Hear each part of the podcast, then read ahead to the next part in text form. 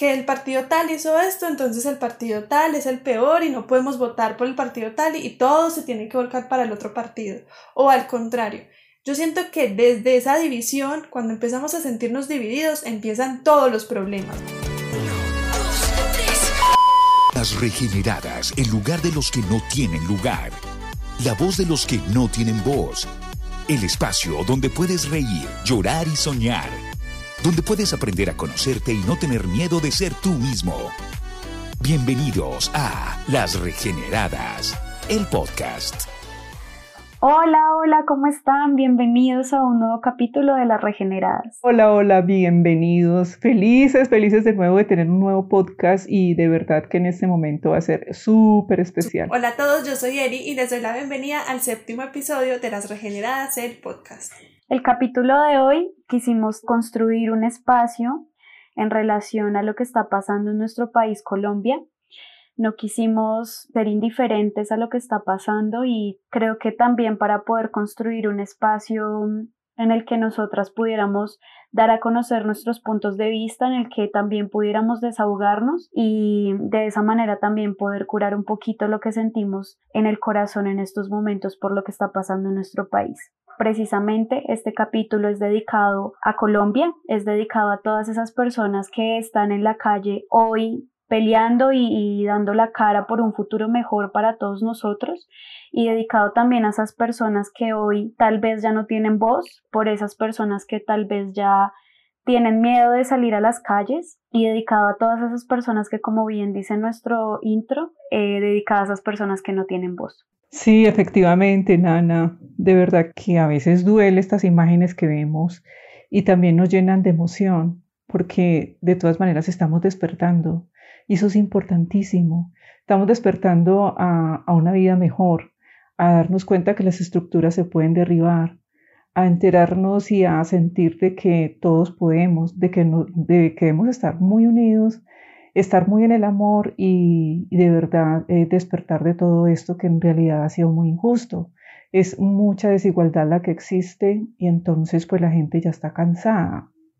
Miren, por ejemplo, ahorita la, la, situación que estamos en una pandemia y colocan es que unos impuestos impresionantes, o sea, quieren acabar con la gente. Entonces, definitivamente yo estoy completamente de acuerdo con todo esto y desde el corazón y desde el amor, pues desearles a todos, a todos y darles una, una, una fuerza y una luz muy bella para que ellos pues realmente eh, lo hagan y pues que no sea tan fuerte porque eh, debemos de querernos entre todos y cuidarnos y, y, luchar por, por nuestras convicciones y por lo que está pasando, que en realidad sea para el bien de todos. Así es, bueno, yo estoy totalmente de acuerdo igual. Me parece que es muy importante que el pueblo alce su voz, que informe sobre las inconformidades que está teniendo, que de hecho son muchas y son en todos los sectores, ¿no? No solamente a nivel político, sino a nivel salud. La pandemia también, también nos ha enseñado que eh, esta estructura ya no funciona, que esta estructura ya está obsoleta y que necesita ser renovada por, por todos, o sea, que, que todos pongamos ese granito de arena y desde el amor iniciemos una nueva sociedad donde todos podamos ser libres y podamos desde la individualidad gobernar y gobernar desde el amor también. Exacto, Eri. Yo quisiera, si están de acuerdo, chicas, dar un pequeño contexto eh, de lo que está pasando, del por qué está pasando esto ahora en Colombia, porque sé que nos escuchan personas de otros países y siento que tal vez sería importante dar ese pequeño contexto antes de entrar en esos pilares de conversación que, que tenemos. Sí, súper importante. Súper, súper importante, sí. Listo, chicas, súper. Yo quisiera recalcar, creo que el más importante de todos o el, el, más grande de todos a mi parecer, desde mi punto de vista, y es la desigualdad tan grande que se vive en este país, la cantidad de personas que viven en una pobreza extrema. Yo hace poquito leía que en este país ganar el mínimo o un poquito más, hasta los 3 millones de pesos colombianos, era ser clase media, y para mí era algo impresionante pensar en que hay personas que viven con 300 mil pesos colombianos que vienen siendo más o menos unos 90 dólares, para que se hagan una idea, y que una de cuatro personas en este país no comen tres veces al día, o sea, no desayunan, almuerzan y cenan, porque sencillamente en este país Tener tres comidas diarias es un privilegio, así de sencillo. Acceder a educación es un privilegio. Tener vivienda propia es un privilegio. Ganarse más de un mínimo es un privilegio. Entonces, creo que esa es una de las razones más grandes por las que hoy el pueblo se levanta y dice no más, se levanta y dice quiero mejores oportunidades, quiero un mejor futuro, eh, entre muchas otras razones como no sé si ustedes chicas quieran agregar alguna otra que conozcan, eh, lo de la reforma tributaria. Sí, todo el tema de la salud también es súper importante. Y yo creo que también es importante empezar a dejar esa figura de que el gobierno es nuestro padre y que nos tiene que estar cuidando y, y, y generándonos como ese nicho para que él nos cuide y nosotros no seamos responsables de nosotros mismos. Yo creo que empezar también a responsabilizarnos de nosotros y buscar una educación que sea más como más enfocada hacia el individuo y no tanto hacia un sistema que como les decía ya está obsoleto. Entonces yo siento que son muchas las razones que nos están llevando a que se genere esta situación, este plantón, este paro nacional con el fin de que de verdad despertemos como sociedad y que este gobierno por fin y que este país más bien por fin empiece a ser gobernado desde el amor y para el pueblo, no para unos pocos. Sí, totalmente de acuerdo. Yo creo que nosotras en este momento realmente somos muy privilegiadas porque podemos tener estos espacios en los que eh, tanto podemos escucharnos a nosotras mismas como podemos tener, digamos, ese privilegio de estar acá sentadas, teniendo internet, un computador, como cosas que uno puede naturalizar como algo que sencillamente uno tiene porque sí, cuando realmente en, este país las circunstancias y las posibilidades son tan escasas. Es verdad. Bueno, duele muchísimo, Nana y Erika, duele es porque estamos en un país rico. Estamos en un país de esmeraldas, de café delicioso, de todos los climas, no clímax, sino clima. Está, por ejemplo, imagínate, tenemos los dos océanos, eh, tenemos eh, nevados, tenemos frutas, frutas biodiversidad. biodiversidad, o sea, este país es rico y es muy triste que unos pocos se quieran llevar todo y entonces tener una miseria total a muchos.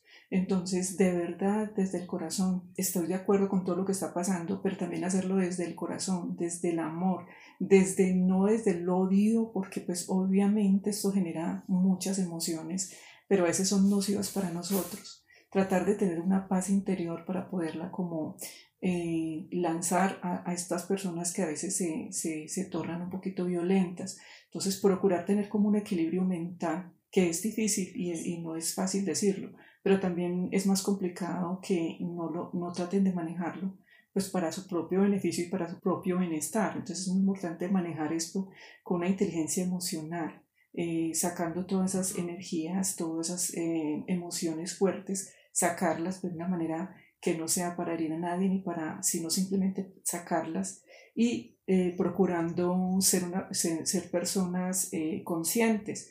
Y de verdad sí es dolorosísimo porque pues uno ve, uno naturaliza, es cierto, naturaliza lo, lo que uno tiene y no valora a veces la, lo, lo que gracias a Dios eh, tiene en, en, su casa, en su, hogar, en toda parte. Total. Entonces sí, definitivamente sí es eso es, está súper bien, o sea, desde todo punto de vista. Y si en un momento dado hay que salir a, a, correr, a marchar, a hacer lo que sea, hay que hacerlo. Con toda la tranquilidad yo lo haría. Digamos que yo también quiero agregar algo que se me olvidó y es el tema del empleo, ¿no? El tema de que ahorita uno, por más que estudie y por más que sea un duro, pues en un tema, encontrar un empleo que le paguen a uno lo que es y que no lo exploten a uno como ser humano, porque de verdad que son, es un poco, o sea, muy poco la, la parte económica que, que, se ve, digamos, reflejada, y no solo eso, sino que además toca tener muchas horas de trabajo para poder ganarse ese dinero, o sea, estamos perdiendo calidad de vida por el dinero. Yo no sé hasta qué punto, ¿cierto? Sea como lógico que nosotros hayamos evolucionado todos estos años como humanidad para venir a trabajar más de 8 o 12 horas al día. O sea, yo creo que eso es ilógico. Y ganar tan poquito dinero, estamos sobreviviendo y no estamos viviendo. Entonces es muy importante también tener eso en cuenta. Y mucha gente también está en el paro pensando en esta situación porque es que no hay oportunidades para muchas personas. Y me incluyo porque también me ha pasado. Ustedes, chicas, me hacen pensar en este momento en muchas cosas. Primero, lo que mencionaba la, la gatica de, mm, lo, digamos que este país es muy rico, me hace pensar en dos cosas principalmente y es que en primer lugar sí es un país muy rico, pero que está siendo terriblemente explotado lastimosamente y eh, ojalá en otro episodio podamos hablar un poquito más de esto, pero en Colombia realmente la naturaleza o los recursos naturales no son considerados eh, realmente como algo agotable, son considerados recursos infinitos casi, por esa idea de que la naturaleza es un ciclo y se va a renovar todo el tiempo, cosa que pues lastimosamente no es del todo cierta porque es que la naturaleza no va a responder a, las, a los flujos o... Y a las demandas tampoco. Exacto, a la velocidad y a las demandas mismas que mm, pues este, este gobierno capitalista exige. Entonces es un país muy rico que está siendo terriblemente aprovechado, que está literalmente, como mencionaba Eri hace un momento, sobreviviendo como todos nosotros y que a veces también queda en un segundo plano y estoy completamente segura que también hay personas en la calle en este momento luchando precisamente por el fracking, el glifosato, que son también razones por las cuales eh, se están despertando las personas hoy en día, como también mencionaba la gatica. Y también quería mencionar otra cosa y es que veía como en, en publicaciones ahorita de redes sociales, que es donde se está moviendo también muchísimo este periodismo como eh, independiente, que según el DANE, cuando un campesino gana más de 199 mil pesos, ya no vive en la pobreza extrema. Y a mí me cuestionaba muchísimo, uno, la cifra y dos, como que se eh, delimitara también esto como un campesino, ¿no? Como esos 199 mil pesos es distinto si los tiene un campesino a si los tiene un senador así los tiene una persona profesional. Y es terriblemente clasista, terriblemente difícil de asimilar. Y bueno, esto también hace parte de esas razones o de el por qué el país en sí necesita realmente lo que también menciona Eri y es un cambio de estructura, que creo que es uno de nuestros pilares en, nuestra, en la conversación que hemos planteado, entonces súper que ya, ya lo estemos tocando ahí. No, y es que mire, miren, miren ustedes el caso de lo que estaba comentando Nana y es los senadores, o sea, es brutal la manera en que esta gente se gana la plata. O sea, de verdad, eh, son cantidades eh, astronómicas. Y eso no, no, tiene como una presentación, porque son, a veces es que tienen huecos fiscales, pero si esta gente se pusiera a pensar y dijera, no, pues rebajemos todos ellos mismos, que se supone que son los, los padres de la patria, de, reunirse entre ellos y decir, bueno, listo, bajémosle a los sueldos para que empecemos a, a, organizarlo en los parafiscales o lo que ellos manejen, esos huecos que tienen así, eh, pues no soy economista ni mucho menos, simplemente me estoy basando en comentarios, pero pues es cierto, o sea, las cantidades de dinero que se ganan, la manera en que explotan el país, como venden, venden por ejemplo, es que están vendiendo es que páramos, o, sea, así como tranquilamente. Entonces, definitivamente me encanta, o sea, y me, me gusta más porque puedo expresarlo, que me encanta la manera en que están reaccionando. Yo ruego a Dios es que no haya mucha violencia y que no muchas personas del pueblo no mueran o no sufran mucho porque no sería justo. Desgraciadamente, a veces, eh, por decir algo, este muchacho Lucas, yo creo que está en el cielo diciendo, bueno, pues por lo menos morí por algo importantísimo, porque de verdad que se, se, se convirtió en emblema para, para todos nosotros como, como luchó y la manera en que él, manejaba las situaciones eh, con respecto a este paro. Entonces, eh, sí, hay muchísima, muchísima desigualdad muchísima explotación, es demasiado triste. Entonces, pero repito, o sea, tener todo eso, despertar de todo eso, pero también saber que lo podemos manejar desde, desde el amor, desde la conciencia, desde la empatía con el otro, desde el respeto a la vida, se puede manejar y podemos definitivamente expresar todo lo que nos está pasando y, y manejarlo. Bueno, yo creo que es importante que tratemos también eh, algo que también la gatica ya anticipaba y es sobre la salud emocional en estos tiempos de revolución. Personalmente, para mí ha sido muy difícil, o sea, yo me considero una persona muy empática y ver cómo son violentadas otras personas ver cómo hay mujeres que han sido agredidas sexualmente, violadas por la entidad que se supone debería protegernos, es profundamente difícil. Y también pensar que todas esas personas están ahí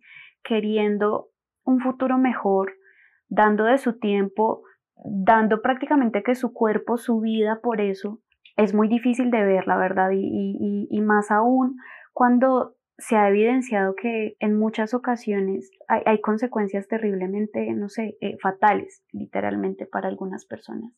Entonces, creo que mm, nosotras conversábamos cuando justamente estábamos haciendo eh, uno de los posts para nuestras redes sociales, y es que puede que esté pasando todo esto alrededor del el paro nacional acá en Colombia y puede que estén pasando muchas cosas y hayan muchos sentimientos encontrados, mucha impotencia también, em, pero al mismo tiempo no hay que descuidar nuestra salud emocional y tal vez debe llegar un momento en el que hay que aislarse, respirar profundo y sanar internamente muchos dolores y muchos odios que que uno puede empezar a, desarrollar por personas, por eh, entidades como tal.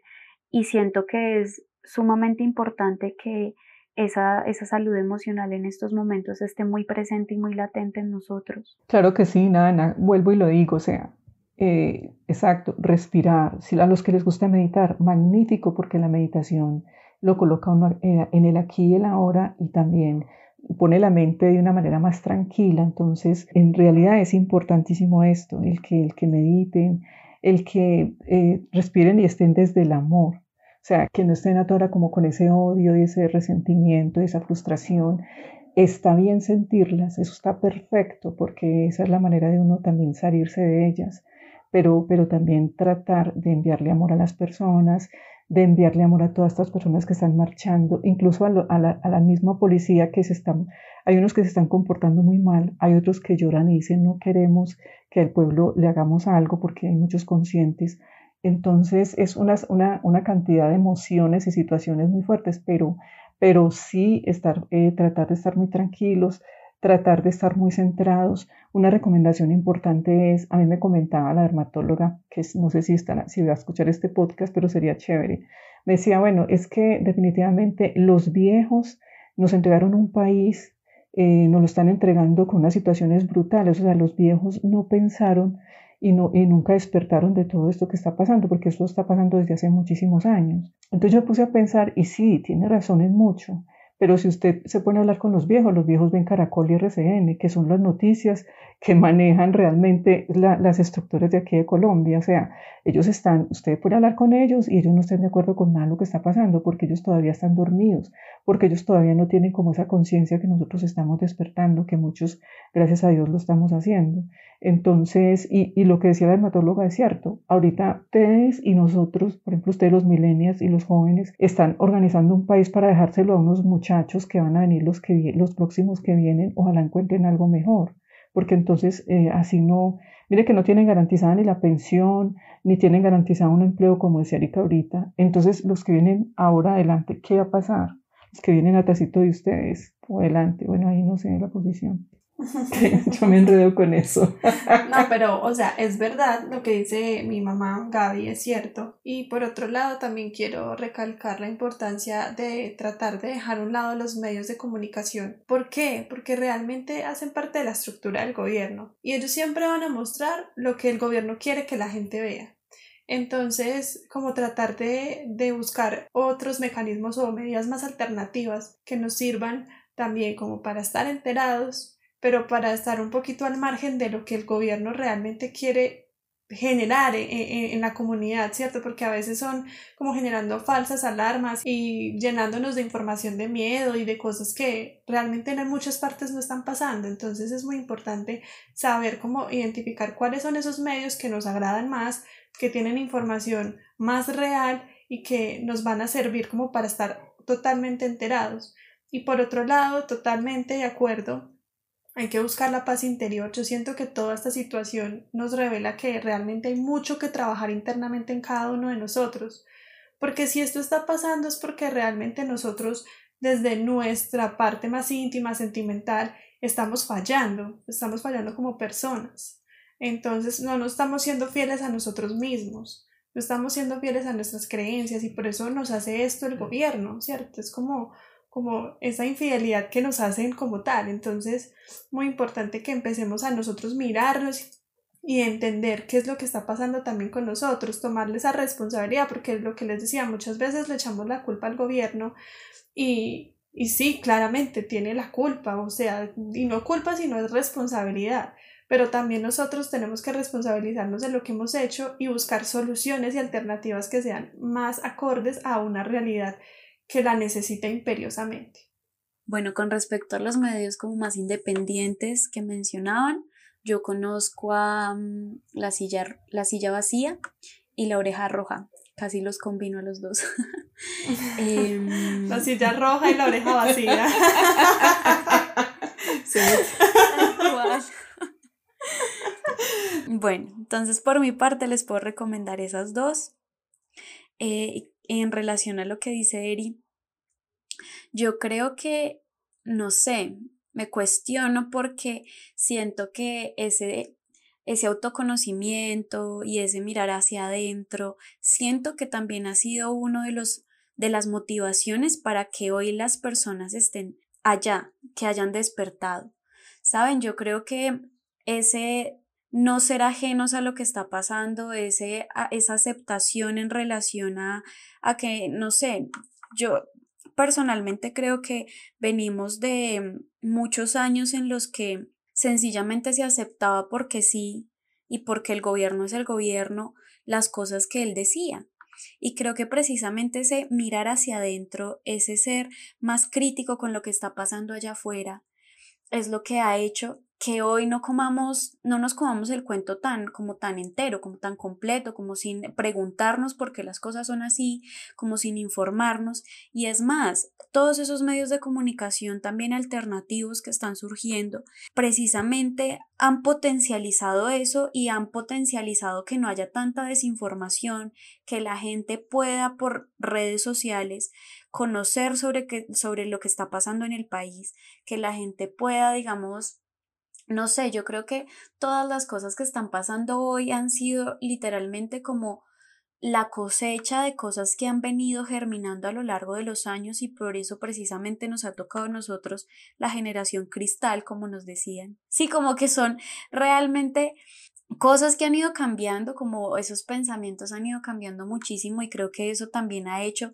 que precisamente ahora la mayoría de personas que están en la calle sean esos jóvenes que han sido críticos y, quieren realmente un mejor futuro y, y, sí, de nuevo han sido como la cosecha, la cosecha, una cosecha inmensa de muchas cosas que han ido naciendo. No, mm, pues por mi parte, Nana y Eri, mi hija y mi otra hija por allá en Bogotá.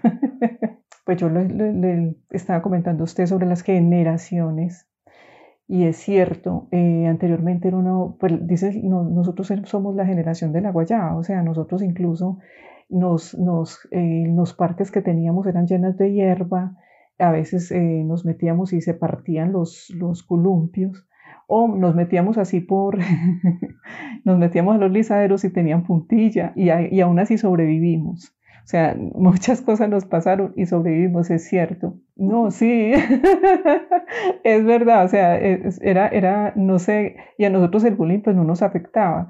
Pero entonces, ¿qué es lo que está pasando ahorita? Está pasando es el despertar de la conciencia de estos seres bonitos que llegaron, que son ustedes, los jóvenes, que gracias a Dios eh, eh, por ejemplo, a mí mi hija me ha abierto mucho los ojos en muchas cosas que en realidad uno no, no las toma, no las veía, las, las, las pasaba desapercibidas. Ahorita lo, lo, estamos viendo y mire que, mire que la cosecha de jóvenes que están con esa actitud me encantan, o sea, son hermosos, son llenos de sensibilidad, son llenos de amor, son, son luchando para que la gente esté mejor, eh, son más empáticos, manejan más la compasión. Entonces es muy bello eh, ver eso en los jóvenes y a mí me encanta, me parece que me hubiera gustado haber nacido por este tiempo, haber tenido ser una milenia. No, pero todo pasa por eso, sí, todo pasa por algo. De verdad, esa sensibilidad y la manera en que ustedes, la, la, la manera en que ustedes se comprometen con, con, lo que hacen es admirable y entonces Dios quiera que continúen así con todo esto para que es muy seguro. A mí me comentaban cuando estudiaba eh, hotelería, nos dieron un documental donde decía que Colombia era una potencia mundial. Y yo creo que sí, porque incluso a veces hasta los gringos vienen aquí y dicen Colombia no es potencia porque no quiere. Y es verdad, o sea, que hay gente increíble, gente con una capacidad, talento, eh, gente, mejor dicho, impresionante. Y, y aquí prima la, amabilidad, el amor, eh, la hospitalidad de la gente, prima impresionante. Entonces tenemos muchas cosas bellas que tenemos que también eh, rescatar y, querer y, apreciar muchísimo y valorar. Y otro tema que me parece importante tocar aquí antes de seguir con el otro pilar de la conversación es el tema de la educación. O sea, me parece que la educación también necesita un, un cambio, sinceramente, porque la verdad eh, hay cosas que, o sea, que yo todavía no entiendo porque tenemos que ver un montón de materias y ver una cantidad de cosas que no tienen nada que ver como con lo que uno realmente viene a ser uno y dos, siento que nos están preparando como para ser esclavos y no para ser emprendedores y tampoco nos están preparando para las situaciones que realmente se nos pueden presentar en la vida real realmente real. Pero de todas formas lo que yo con lo que pues, con lo que yo quiero decir es la educación no está digamos que buscando que el individuo evolucione sino que sea como como que funcione a favor de una estructura, como que no se oponga a esa estructura que existe. Esclavo consumista. Sí, un esclavo. Entonces, también me parece importante eh, que la educación tenga salud emocional porque, eh, o sea, nunca nos enseñaron eso en el colegio, ni en la escuela, ni en primaria, pues o sea, ni en la universidad, nunca tuvimos una clase de salud emocional, nunca tuvimos una clase en la que se hablara de emociones y eso es algo básico, o sea, todos tenemos sentimientos, no entiendo por qué ese tema nunca fue tocado, eh, sabiendo que debemos educarnos en eso, que no nos dé miedo ir a un psicólogo, que no nos dé miedo ir a un psiquiatra, que no nos dé miedo expresar lo que sentimos de una manera asertiva. Yo siento que muchas veces nos pasa eso, que no somos asertivos en comunicar nuestras emociones y por eso también pasan situaciones adversas. Entonces, tener como esa semillita de educar para la emoción es bien importante.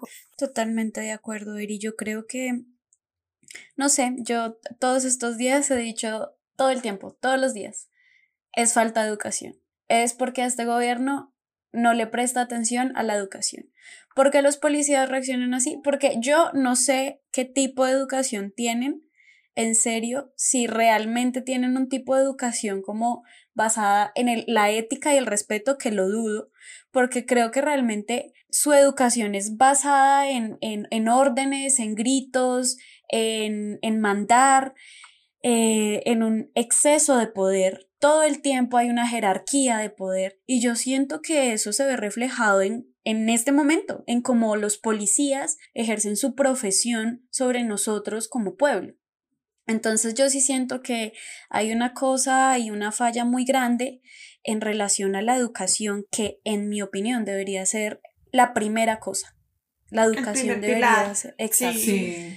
sí, sí, sí. Un país que le mete mucha plata a la educación es un país primermundista. Y en este país sencillamente no pasa. Como decía en un inicio, en este país la educación es un privilegio. Y yo creo, chicas, si están de acuerdo, podríamos empezar a hablar de otro de nuestros pilares para no meternos en temas más profundos que podrían dar para otro podcast. Y es... Escuchas Las Regeneradas, el podcast. La violencia hacia la mujer. Yo tengo que decir que este tema es el tema que a mí más me ha tocado estos días, el tema que más me afecta emocionalmente a propósito de la salud emocional. Eh, a mí me parece increíble tener que hablar en plural sobre la violencia hacia la mujer en el marco del paro nacional, tener que hablar en plural sobre las agresiones sexuales que han habido a las mujeres en el marco del paro nacional. Y me parece increíble pensar en que hasta ha habido casos, o bueno, un caso muy concreto en el que una niña menor de edad ha decidido quitarse la vida porque sencillamente no soportó con la idea de que cuatro policías hubieran agredido sexualmente su cuerpo. Mm, hace un par de días, eh, a, modo de anécdota, salí a recoger unas leches de soya que mm, eh, como que la fábrica justamente se ubicaba después de un caño. Yo vivo muy cerca de un caño. Entonces tenía que rodear ese caño y justamente llegando al lugar donde tenía que reclamar las leches de soya, estaba un señor con una palita moviendo arena en una construcción. Y cuando iba, él se quedó mirando y dijo algo y yo sencillamente dije, eso no es conmigo. Pero cuando volvía, ese señor decidió parar todo lo que estaba haciendo, mirarme de frente, pararse literalmente, a, o sea, sin ningún tipo de disimulos, con todo el descaro del mundo, parar todo, pararse con las piernas semiabiertas, poner la pala que tenía dentro de sus pies, o sea, en la mitad de sus piernas, quedárseme mirando mientras pasaba. Y yo sencillamente, o sea, para mí fue tan impactante verlo como, como con ese descaro, como es una vieja que me va a decir, que me va a hacer. Y yo sencillamente le dije, Señor, ¿usted no tiene hijas a las cuales cuidar de personas como usted? y seguí. Y a ese señor le cambió. Qué buena reflexión. Y a ese señor de inmediato le cambió su facción, como su, su, su cara. Y yo, creo que le dio vergüenza. Sí, le dio vergüenza. Seguramente. Pero cuento esto precisamente porque yo seguí caminando y dije, y me sentí, me, indispuse, o sea, dije, no sé por qué me tengo que sentir insegura, no sé por qué me tengo que sentir así. Y me puse a pensar precisamente en esta niña de 17 años y dije, si eso es conmigo que solamente un señor decidió parar lo que estaba haciendo para mirarme, ahora pensar en cuatro policías encima mío. Y en ese momento dije, no puedo entender, o sea, porque nunca me ha pasado lo que a, ella le pasó afortunadamente, pero creo que pude de alguna manera considerar y, y poder entender un poquitico cómo se pudo haber sentido y yo dije definitivamente entiendo el por qué tomo esa decisión. Es muy difícil. Creo que es muy difícil seguir con una vida cuando ha sido tan vulnerada. Y creo que es muy difícil pensar que ese tipo de cosas tengan que pasar en un momento en el que el alzar la voz, en un momento en el que tomar la vocería, en el que exigir derechos, se, se volque en todo lo contrario y sea totalmente una, una privación de los derechos fundamentales como la vida, en una privación de los derechos fundamentales como la marcha pacífica. Entonces, creo que es, es en verdad, pues como les decía, es un tema que a mí me toca mucho, es un tema que eh, últimamente a mí me hace pensar y cuestionar muchas cosas en relación a los seres humanos en general, pero no sé, chicas, ustedes qué piensan. Pues que es demasiado triste, que es frustrante, es doloroso, eh, no hay presentación, o sea, no tiene uno como palabras como para expresar como la, la tristeza, todo lo que produce esta, una situación así, pues rogándole a Dios eh, a Dios, al, universo, a, la divinidad, quienes tengan eh, la, expectativa de Dios, que es muy, muy, muy triste y que nos proteja, las proteja a ustedes, las niñas, y las cuiden muchísimo porque de verdad que no debería pasar eso jamás. Los seres humanos deberíamos de cuidarnos mucho. Gática, pero fíjate, perdón, te interrumpo ahí que no solo son niñas, hay muchas mujeres Cualquier mujer. Exacto. Em, en un plantón en el que estuve hace poco, una mamá decidió coger el micrófono y decir, yo marcho como madre y marcho pensando en las madres que han perdido a sus hijos en esta marcha. Y marcho también porque me siento avergonzada de que le esté entregando este país a mi hija. Qué bonito. Y marcho, Qué bonito. Sí, precioso, me pareció muy bonita su reflexión. Pero entonces sí, no son solamente como niñas, pienso yo, sino que esto es, o sea, nos compete a todos, pero realmente... Claro, claro que sí. Ha sido tan difícil y, tan violenta la, la, posición de la policía o de las, las fuerzas, ay, ¿cómo es que se...? Sí, de la fuerza pública, hacia la mujer, que creo que por eso es que en este momento tiene un pilar en esta conversación. Claro, y yo siento que Mariana, de hecho, nos habló mucho de este tema, pues no así tan exactamente y pues precisando el paro, pero sí fue muy bonita la reflexión que nos dejó la vez que estuvo hablando en el episodio del feminismo. Y es que de verdad uno se pone a ver y literalmente todo el tema femenino que viene siendo la madre tierra, que viene siendo como esos, esa, e, esos seres como un poco más, entre comillas, vulnerables, que obviamente no lo son, pero que digamos que por esa vista o mirada capitalista eh, se ven como vulnerables, son los que están siendo como más atacados, ¿cierto? Entonces es como, como lo que nos decía Mariana, era como tratar de buscar ese equilibrio, entender que todos tenemos esas energías femeninas y masculinas y que debemos empezar a empoderarnos todos de esas energías, o sea, no que porque es mujer entonces ya es femenina y ya es delicada y ya se puede hacer cualquier cosa con esa persona. No, o sea, todos somos lo mismo, o sea, yo no entiendo por qué la gente aún todavía no ha podido entender cuál es el tema de la igualdad. Igualdad es absolutamente para todos. Personas, animales, lugares, todos somos iguales. E, es que es así, o sea, no entiendo por qué todavía las personas no, no lo comprenden, o sea, es complicado para mí porque yo lo entiendo, entiendo que hay otras personas que tienen un nivel de conciencia diferente y tienen que desarrollar ese proceso, pero me duele que hayan víctimas y que hayan personas que tengan que sufrir por esta situación de no entendimiento, o sea, también me duele y me pongo en el mismo lugar de Mariana y me parece muy frustrante. Sí, Eri, yo creo que todo recae en la educación.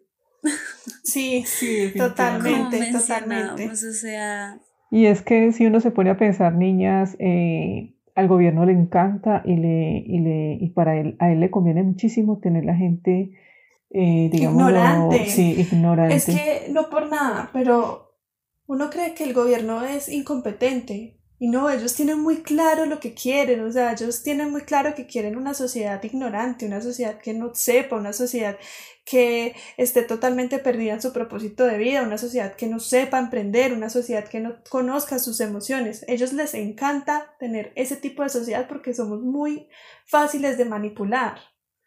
Y cuando nos pueden manipular, entonces obviamente ya se generan un montón de situaciones y desigualdades. Entonces ahí es donde uno tiene que pensar y decir como, en serio, esto es lo que yo quiero vivir, o sea, en, una, en un país o en una ciudad o algo que que, que, nos estén manipulando de esta forma. O sea, no podemos delegar todo en el gobierno porque si no, entonces vamos a quedarnos sin ningún poder nosotros. Estamos delegando nuestro poder personal a una entidad externa y eso no puede ser así. Esa creo que es otra de las razones por las que el pueblo hoy ha despertado. porque ha sido consciente. Definitivamente, sí. sí. Y menos mal, en este momento está empezando a nacer esa conciencia. Bueno, chicas, creo que es momento de llegar a nuestro último pilar, el exceso de poder, que creo que igual ya lo hemos tocado un poquitico.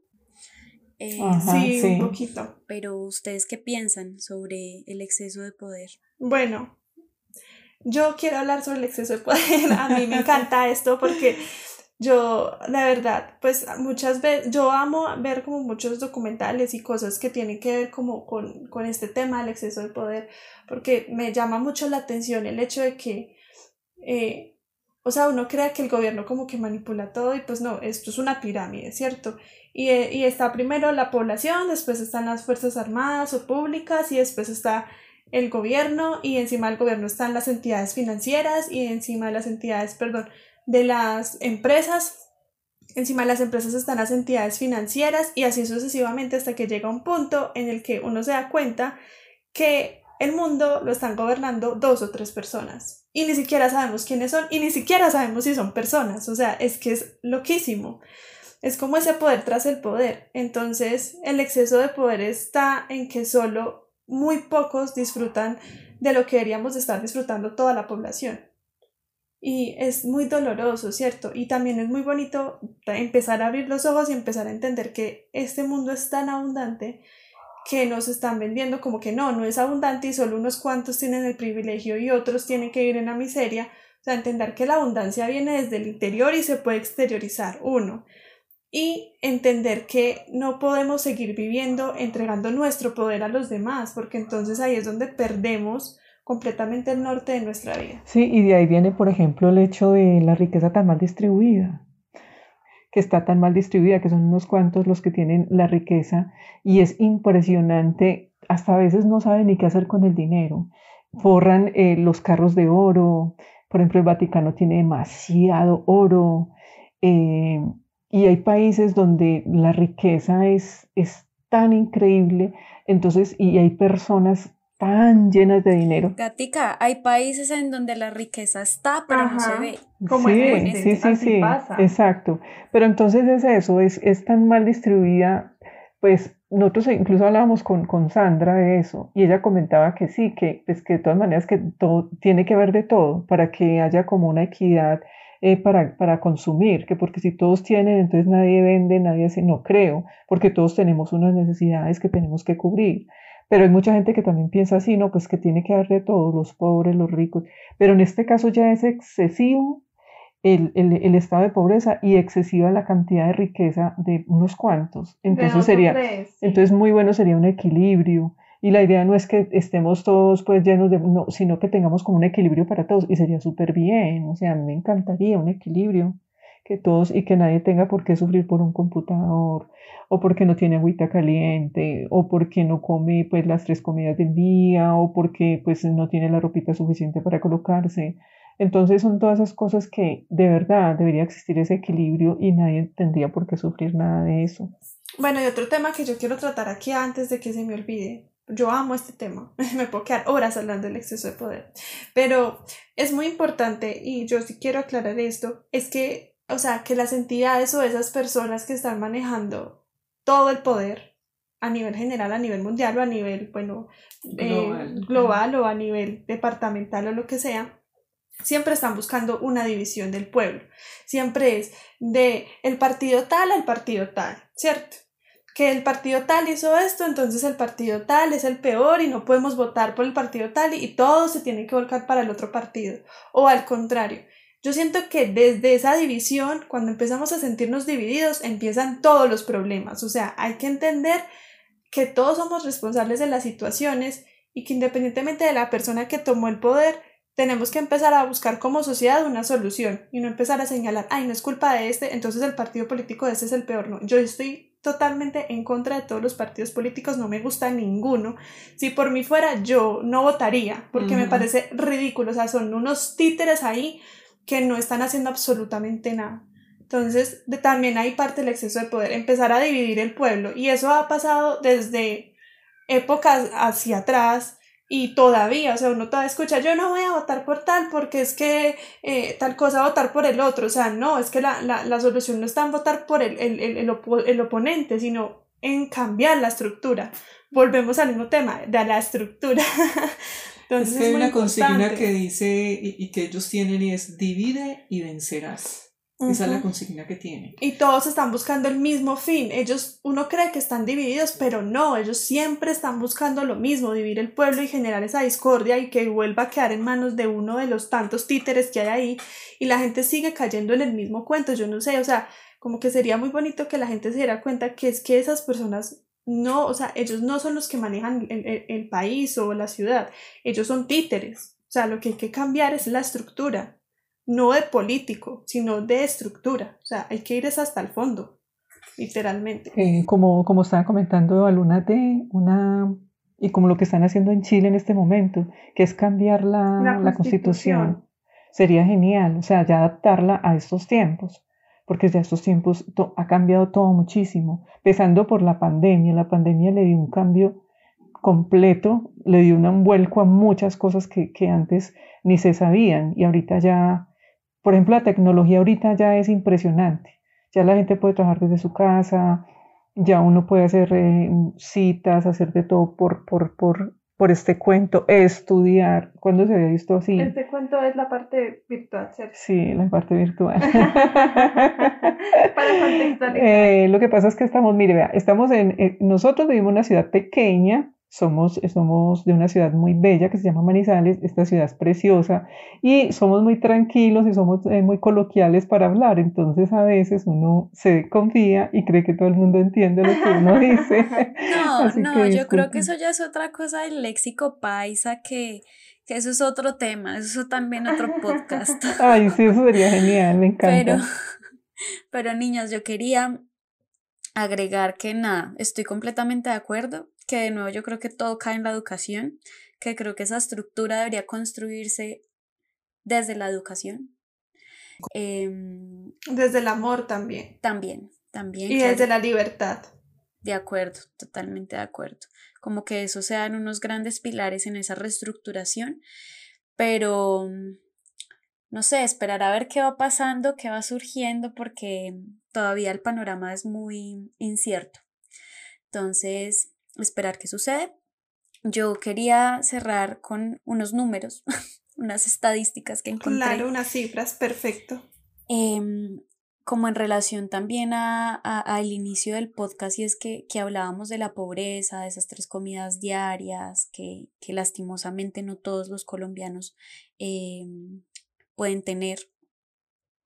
Y es que precisamente y a propósito del exceso de poder, esos proyectiles que vemos que ahora lanzan las personas del SMAT tienen un costo cada carga de 8 millones 100. Oh, qué triste. Y yo les quiero recordar en este momento que una persona que gana el mínimo o que gana 3 millones de pesos ya es, es más, más de 3 millones de pesos ya no es clase media. Es, me imagino, clase media alta o alta. Entonces, imagínense, 8 millones 100 cada carga de esos proyectiles que lanzan y que adicionalmente hay 980 personas desaparecidas al momento en el que, claro, vi, vi, la estadística, todo esto hace parte de, esa, eh, de ese periodismo independiente que les mencioné de la oreja roja, que lo pueden encontrar en Instagram, y 109 personas que aún todavía están en búsqueda. Además, 70 mujeres víctimas de violencia policial hasta ese entonces que, que salió esa estadística. Em, y a mí, pues nada, me parecía importante cerrar con esos datos para crear una conciencia real de el por qué estamos en las calles, del por qué es importante alzar la voz y del por qué es importante más en estos momentos pensarnos solamente como individuos, sino como un colectivo y como mencionaba Eri, pensarnos en conjunto, no pensar que hay una división, sino realmente renacer desde el colectivo y pensar, como bien dicen en las calles, que el pueblo unido jamás será vencido. Entonces, quería como comentarles eso, chicas. Súper, súper, me encanta, muchas gracias por, por, esas cifras, nos ponen también a reflexionar mucho y no queremos ahondar en el tema porque si no nos quedamos aquí todo, todo el episodio. sí, sí, porque es un tema muy interesante, pero bueno, no, muchas gracias a las dos por habernos acompañado, la verdad yo estoy tan contenta de, de haber tenido como este espacio para poder desahogarnos también, porque digamos que aquí simplemente estamos dando puntos de vista, no es la realidad de todo, o sea, no es la absoluta realidad, pero sí son nuestros puntos de vista y pues cada persona obviamente tiene una vista muy objetiva de la situación. Estamos queriendo como desahogarnos también y, y generar conciencia desde nuestra perspectiva. Entonces, eh, muchas gracias a todos. Pues sí, o sea, decirles que desde nuestro corazón estamos eh, acompañándolos a todos desde el amor saber que Dios nos está acompañando, que nos ama, recordar que todo llega y todo pasa también y que pues ojalá no sea muy fuerte, que no haya muchas situaciones duras, pero, pero también saber que de alguna manera todo esto tiene que pasar para que exista después un, un país mejor, porque no lo merecemos, no lo merecemos todos. Desearles lo mejor, mucha paz interior, muchísimo amor, por todos y, y, cada uno de ustedes y mucha luz. A mí me encanta, tengo que decirlo antes de que nos vayamos, que acá somos tres voces distintas de pensamiento y, o sea, y de todo, y creo que se nota muchísimo y me encanta porque la gatica es como amémonos, reconciliémonos. Eri es como el abuso de poder. O sea, como que, y yo soy toda, hay que salir a marchar, la injusticia, vamos a la calle. Somos tan distintas, pero a la vez. Sí, es muy chévere porque nos, nos, podemos complementar mucho en información. Eso es muy bonito. Total. Y creo que es bonito que la persona que esté oyendo esto se logre identificar con alguna de nosotras tres, que creo que en lo posible eso va a suceder. Entonces, nada, para finalizar, por fin, yo les mando también muchísima luz, pero también si sos colombiano y, y, estás en desacuerdo con todo esto que está pasando, sal a marchar. Y les recordamos nuestras redes sociales como las regeneradas, que estamos en todas las plataformas. Muchas gracias por el apoyo tan grande que nos dan y nada, nos veremos en una próxima oportunidad. Chao, que estén todos muy bien. Chao, chao, se cuidan mucho, un abracito. Mucho amor, mucho amor. Ya son las regeneradas, el podcast.